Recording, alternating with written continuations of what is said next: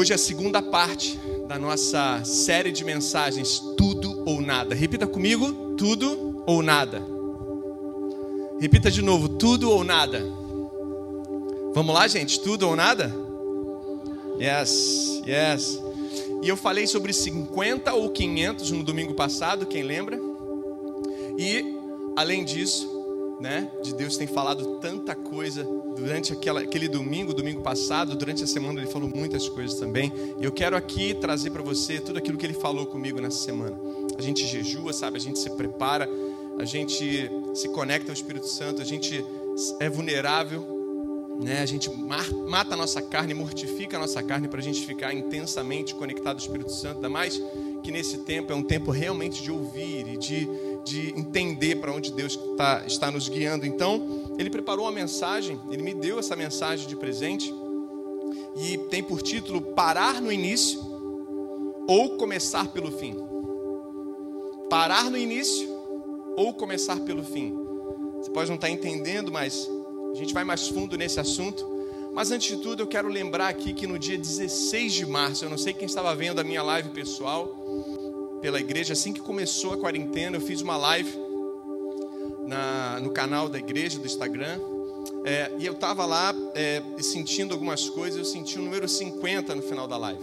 Eu não sei quem lembra, coloca aí pra gente, se você está conectado a gente aí no Instagram, ou no YouTube, ou no Facebook. Coloca aí, olha, eu lembro disso. No dia 16 de março eu senti o número 50.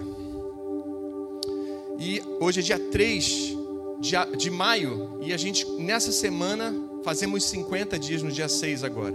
E está previsto para essa semana, e a impressão cai direitinho, está previsto nessa semana para que os nove hospitais só do estado do Rio fiquem prontos.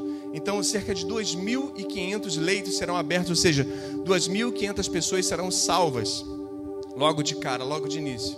Então, essa janela que Deus está abrindo de misericórdia, de graça, eu creio nisso.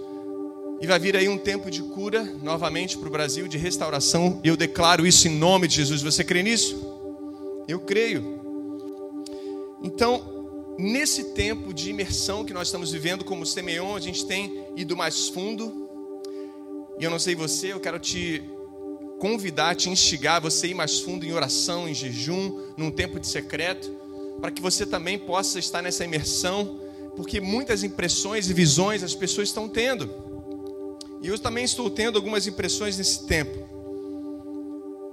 Eu estou vendo o mundo inteiro orando, o mundo inteiro buscando a face de Deus, o mundo inteiro jejuando, declarando, se unindo, valorizando o discipulado, uau, é o discipulado que sustenta realmente uma igreja. É o discipulado, não são os cultos de domingo apenas, mas o discipulado, a mentoria. Você precisa ser mentoriado. Se você não é mentoriado, coloca assim: eu ainda não sou mentoriado. Que a gente vai entrar em contato com você. O nosso equibalo vai entrar em contato com você agora, nesse instante. Eu ainda não sou mentoriado. Eu ainda não sou discipulado pela igreja Semeão. Eu não estou em nenhum link. Então, coloque lá na minha sua mensagem que nós vamos entrar em contato com você nesse instante. Então, nessas últimas duas semanas eu tenho sentido algumas coisas, algumas impressões. Eu quero compartilhar aqui com vocês para a gente começar indo fundo nessa segunda parte da série Tudo ou Nada. Eu, no início da semana passada, eu vi um, um, uma espécie de seringa. Eu tinha visto uma seringa, veio para mim uma seringa e à medida que essa seringa depositava ali o remédio, ela virava um foguete. E o Espírito Santo falava assim para mim, quando veio a voz dele dizendo: A velocidade que eu estou colocando em vocês, que eu estou colocando no DNA da Semeon, é o remédio para todos os filhos que estarão conectados a Semeon. Então a nossa velocidade, juntos como corpo, corporativamente, é a cura a própria cura. Outra visão veio que uma onda maior viria sobre nós. E eu tinha visto uma maré muito alta, mas extremamente alta. Sabe quando o sol, a lua e a terra estão bem alinhados? Naquela elipse onde a terra passa mais perto do sol e fica tudo muito alinhado, então a maré sobe. Quem é pescador aqui sabe o que eu estou falando. E aumenta aumenta então a maré, então por isso tem mais peixes, onde tem maior quantidade de águas. Então fica propício para pesca. Resumidamente, basicamente é isso. E o Espírito Santo falava para mim: olha, está vindo uma grande onda de avivamento, de colheita, a maior pesca maravilhosa de todos os tempos. A maior pesca de todos os tempos, sabe? Nós precisamos estar prontos, porque nós vamos discipular nações. Você crê nisso? Repita comigo: nós vamos, mais alto, nós vamos discipular nações. Amém? Eu tinha visto outra coisa também. Eu lembro que no, na fundação da igreja, quase dois anos atrás, a gente tinha visto numa das mesas de staff nossa, uma reunião pequena ainda, a gente tinha visto, eu tinha visto uma, uma trave na horizontal, na vertical e uma trave na horizontal. E o Espírito Santo falava: olha, é hora de construir a verticalidade. Naquela época, é hora de construir a verticalidade. E quando vocês estiverem acessando tudo aquilo no tempo certo, tudo aquilo que eu preparei para vocês no tempo certo, eu vou tombar essa trave. Que é a hora da trave horizontal, é a hora de alcançar inúmeras pessoas. Uau, isso está acontecendo porque a, antes da quarentena a gente alcançava 100 pessoas através das nossas lives. a gente está alcançando cerca de 1.500 pessoas só nesse período.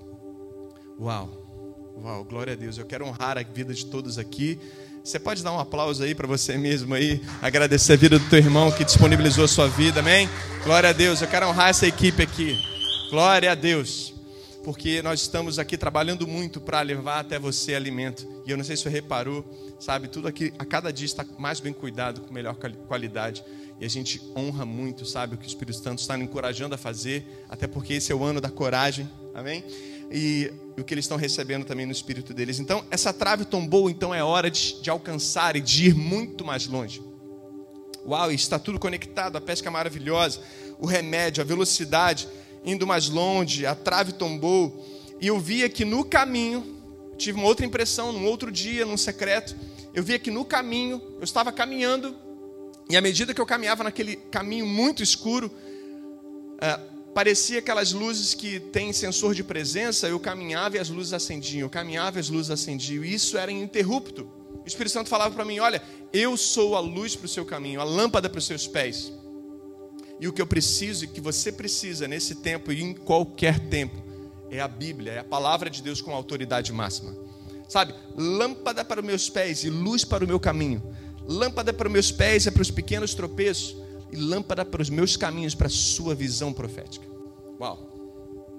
Porque quando a gente anda num caminho escuro, quando a gente está numa trilha, por exemplo, você com a mesma lanterna, você ilumina seu pé, mas depois ilumina na frente, ilumina seu pé, ilumina na frente. E é isso que a palavra está dizendo. O salmista diz: lâmpada para os meus pés e luz para o meu caminho. Uau! Uau! E eu vi outra coisa, eu vi uma pera. Eu falei, Espírito Santo, uma pera. Talvez porque meu último nome é Pereira, mas o Espírito Santo, não, não é isso é que é uma das principais frutas a pera. E ele me levou para uma visão profética.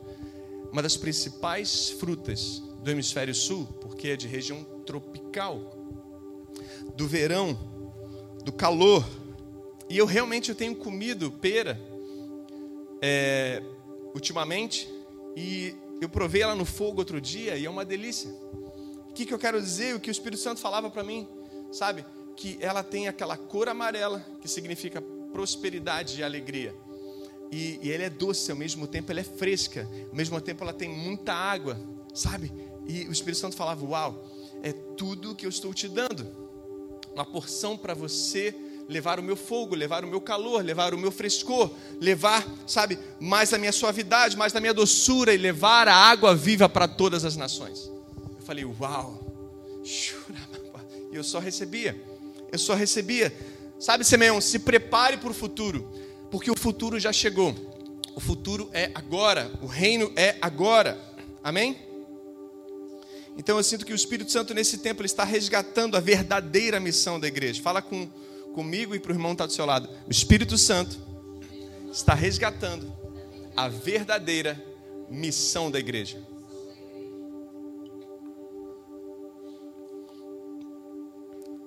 Durante muito, muito tempo, durante 200 anos, dois séculos, a igreja, ela simplesmente, ela focou apenas em salvação. Algo errado nisso? Não. Mas ela focou muito tempo em salvação.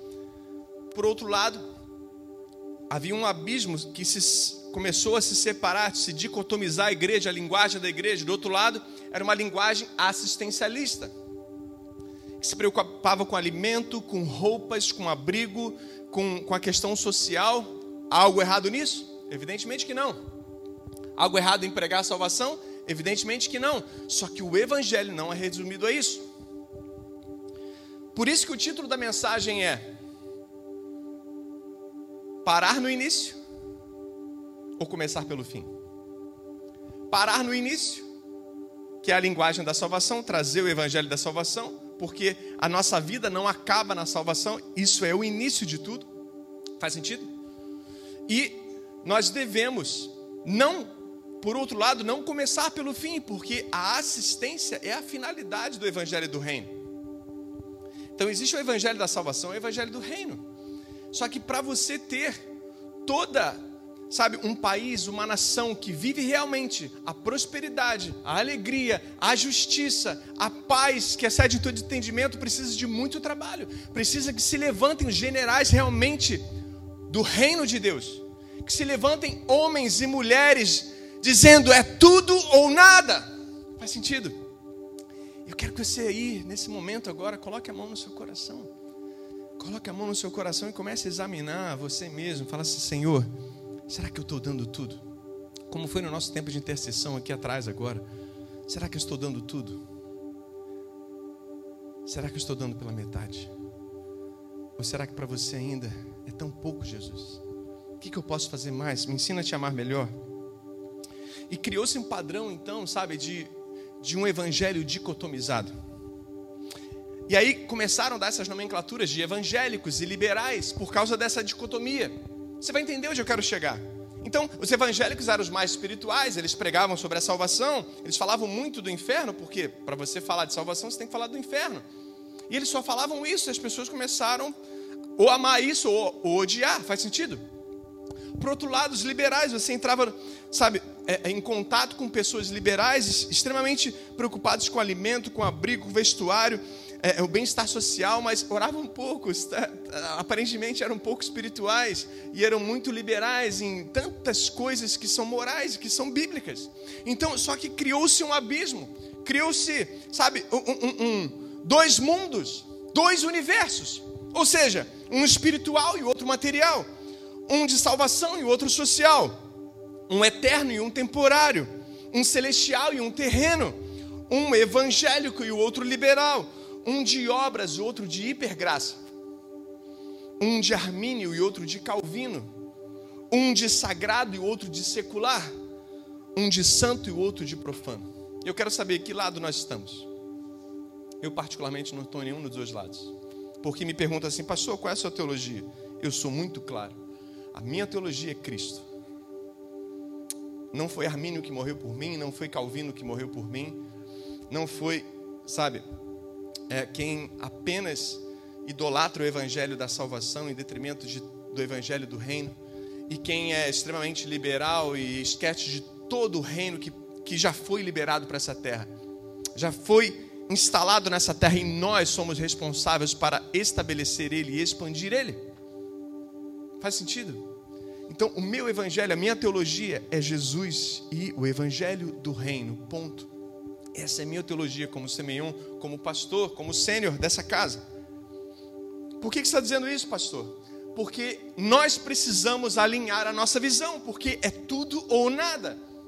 Ou nós, nós começávamos, na verdade, pelo fim, ou realmente é, é, é, é parávamos no início.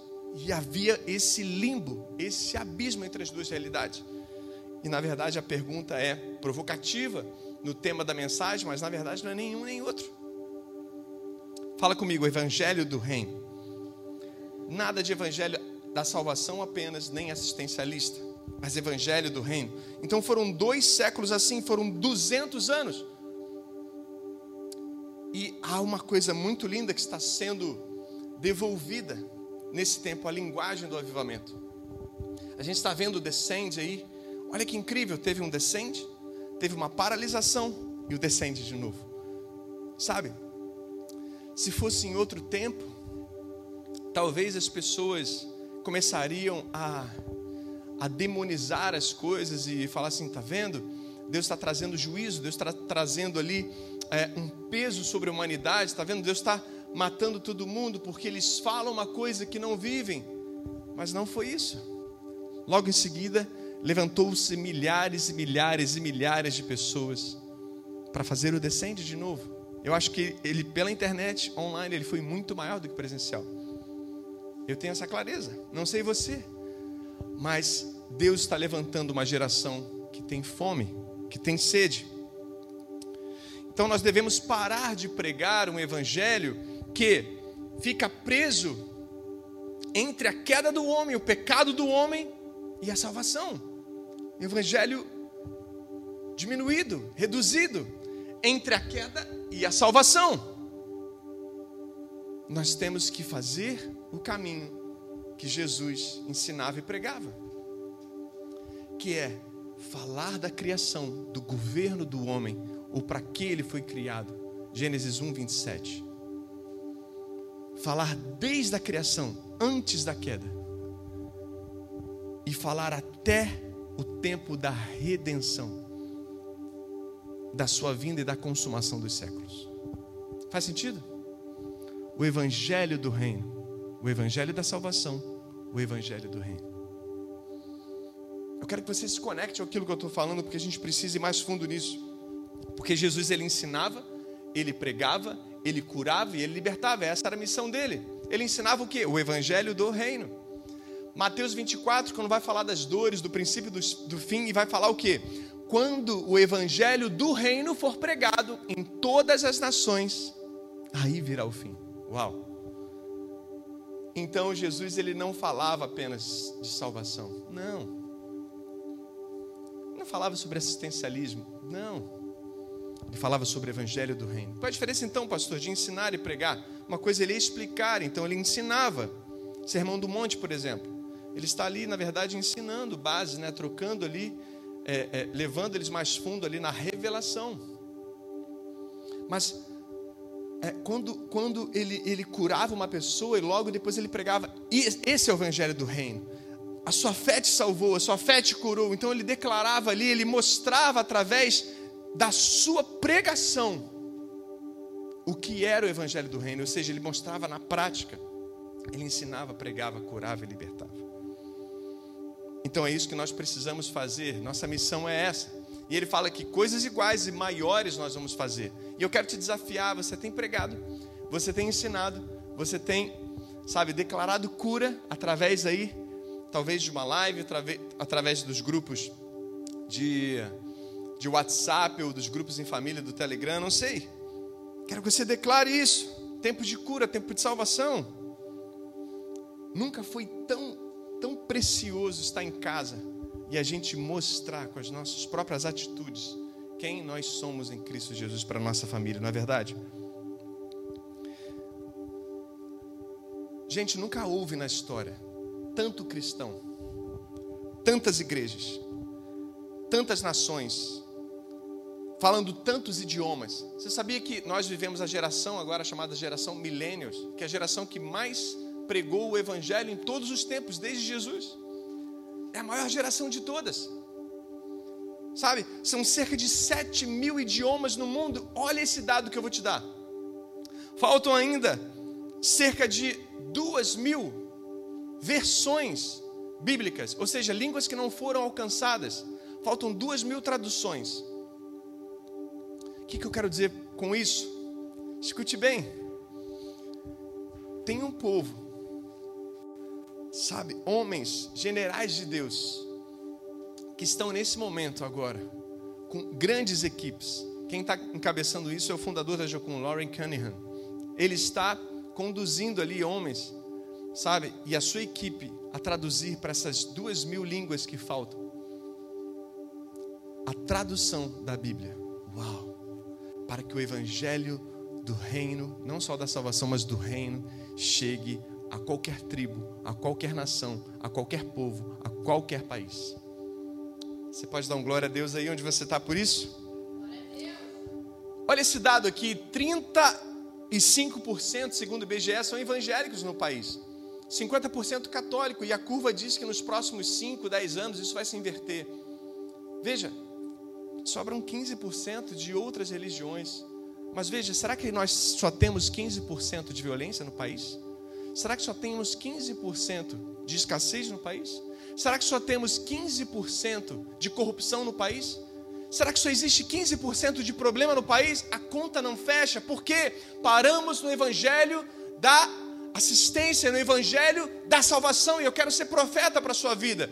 Que você se levante e comece a viver o evangelho do reino de verdade. Que você comece a viver. Sabe? Escute isso. Estados Unidos e Europa, por exemplo. Fundados pelos cristãos. Olha o que aconteceu lá. Estados Unidos e Europa, fundado pelos cristãos, o evangelho do reino chegou até lá. E são países extremamente prósperos, tem muitos problemas. Mas sabe por que tem problemas? Porque os líderes esqueceram da profecia, da visão profética.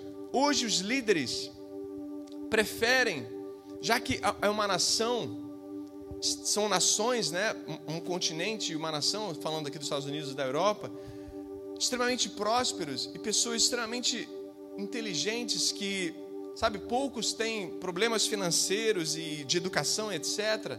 Ou seja, eles perderam o cunho profético e preferiram liberar, serem liberais, porque é muito fácil ser ateu quando você já tem uma nação próspera. Faz sentido? É muito fácil ser ateu quando você tem tudo. Quando você tem assistência. Quando você tem famílias agora pelo Covid aí que foram assoladas, tendo assistência em casa, financeira e de todos os tipos? Ou você viu aí alguma mobilização mundial, eu pelo menos não consegui acompanhar isso, eu não consegui achar isso, nenhuma mobilização mundial de aviões, de navios com alimentos para a Europa. Eu não vi. Faz sentido? É muito fácil ser ateu nesse contexto, porque o evangelho do reino chegou lá e fundou essas nações.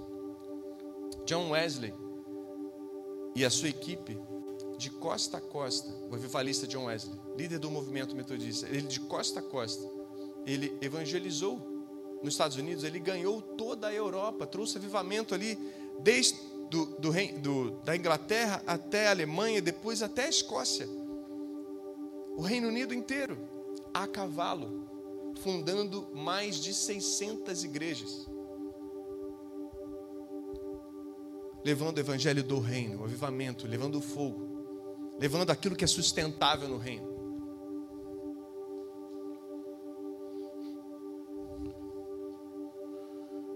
O que, que o evangelho do reino então é governo, autoridade, soberania de Deus.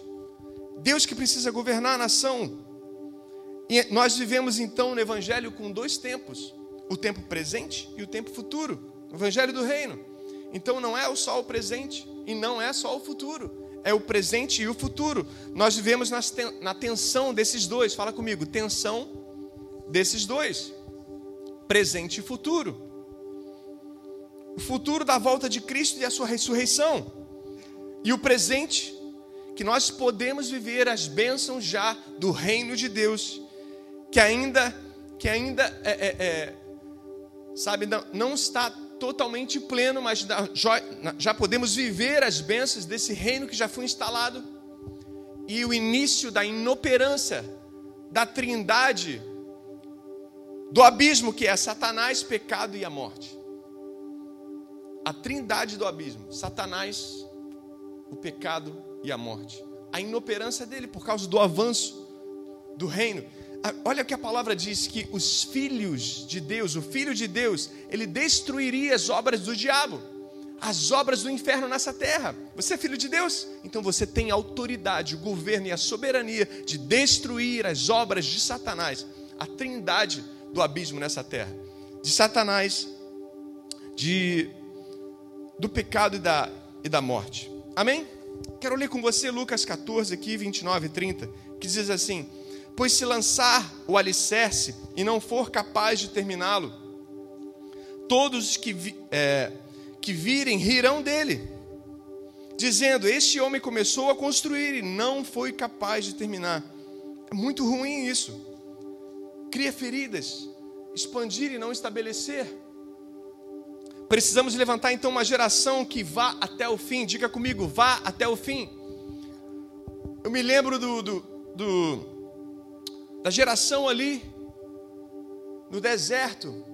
No meio do deserto eles sentiram falta das cebolas, eles sentiram falta daquele passado, de tudo que eles tinham, da carne ali talvez e de todas aquelas regalias, mesmo sendo escravos, eles sentiram saudades disso.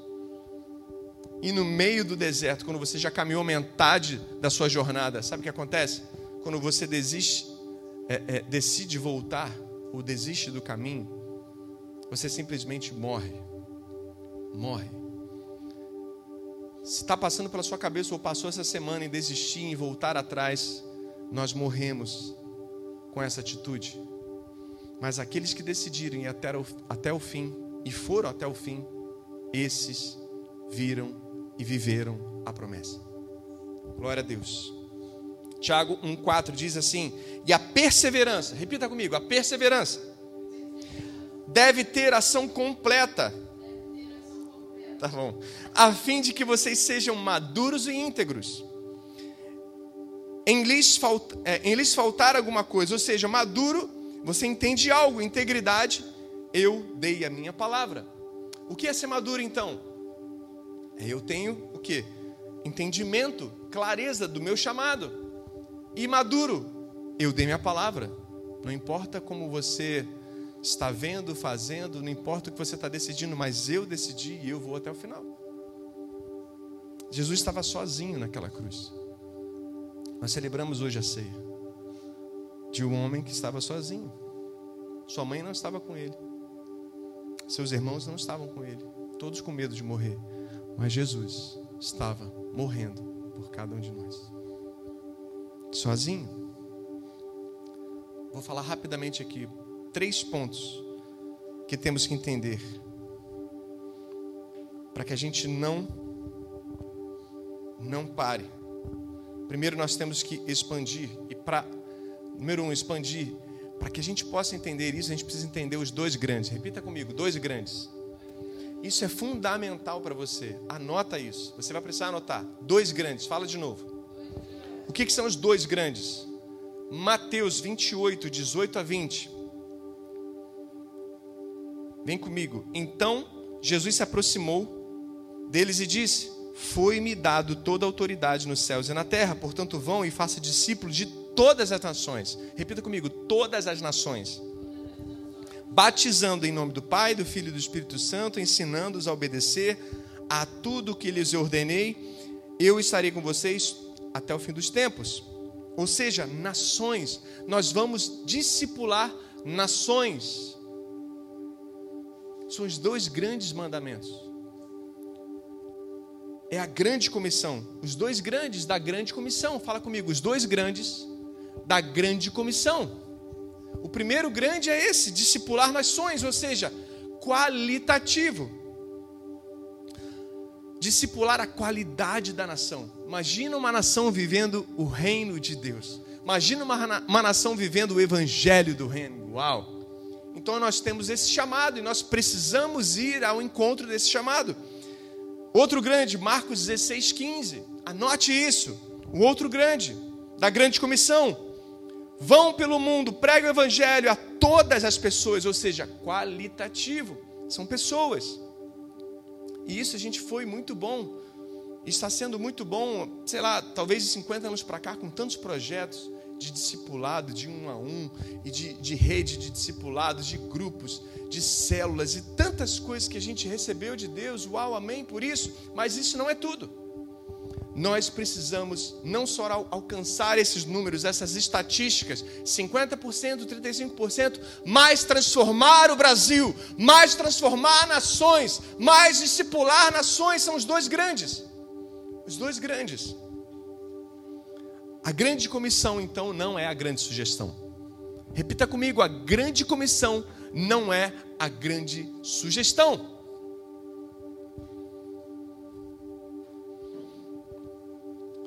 Devemos então viver na tensão desses dois, do agora e do futuro. Diga comigo, do agora e do futuro. Sabe, eu ensino para o nosso discipulado aqui, para a nossa liderança e também para os nossos discípulos, eu, ensino o seguinte: se você receber uma impressão, você tem três prateleiras para você guardar. Cada impressão. Porque as pessoas não sabem o que, que são agora, o que, que é para agora, o que, que é para depois, o que, que é para o futuro, o que, que é para construir. Então, você precisa de três prateleiras: a prateleira do agora, a prateleira do construir e a prateleira pode ser um dia. Tem coisas que você vai ter que fazer agora. É para a prateleira do agora, da estante do agora. Tem coisas que você vai precisar construir, dar passos práticos, sair do barco e caminhar, cara. Andar pelo deserto e caminhar. Caminhar para ver a terra. Construir um legado. Construir, isso dá trabalho. Isso não é fácil. E tem coisas que pode ser, porque eu sou humano também, eu posso errar numa impressão posso não estar tão treinado assim. Pode ser um dia. E por isso eu preciso de mentoria para saber qual é qual. Segundo, estabelecer.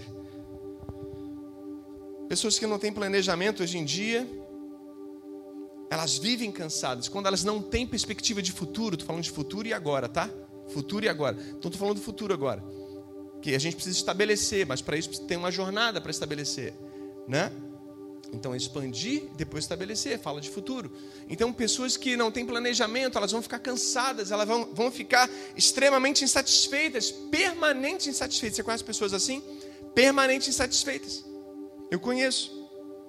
Exemplo, gastam, recebem um dinheiro e gastam tudo de uma vez só. Não tem planejamento. Elas saem do deserto, elas saem de uma temporada, elas saem de, de um, um antigo modelo, elas saem de uma antiga empresa, elas saem de uma antiga igreja, elas saem de um outro contexto, não sei, mas não entram no novo, sabe por quê? Porque o antigo ainda está dentro dela, ela entrou no novo, mas o antigo ainda continua nela.